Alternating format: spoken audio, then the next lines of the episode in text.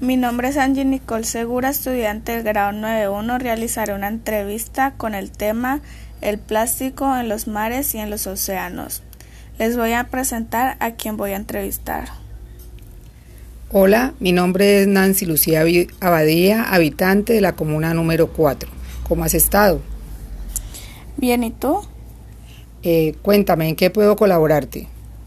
¿Has escuchado algo sobre la contaminación de los océanos por el plástico?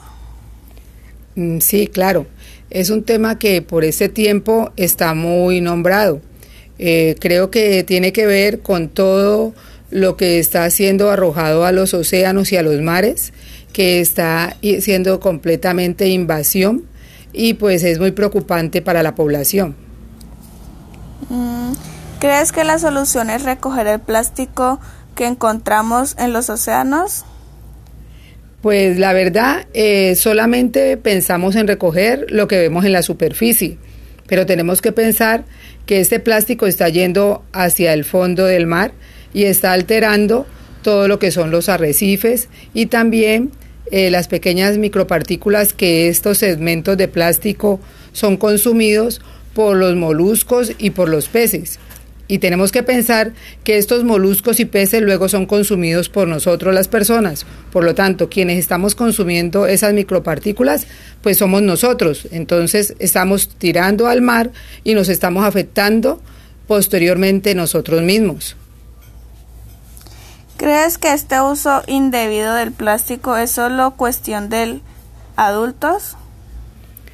Eh, creo que no. Considero de que nosotros debemos de pensar en toda la población. O sea, desde niños en nuestro hogar debemos enseñarlos cuál es el real proceso que debemos darle a este uso del plástico y esto se debe extender también en las instituciones educativas, pero no solamente en el papel, sino en la práctica. ¿Cuál crees que es esta solución a este esta problemática? Pues yo creo que la solución a esta problemática es hacer un uso debido de este plástico, saber de que no podemos seguir consumiendo y consumiendo y arrojando por nuestra comodidad a los desechos, pues estos tienen su terminación en la mayoría de los casos en los mares y en los océanos. Muchas gracias. Bueno, y por último quiero dejarles un consejo.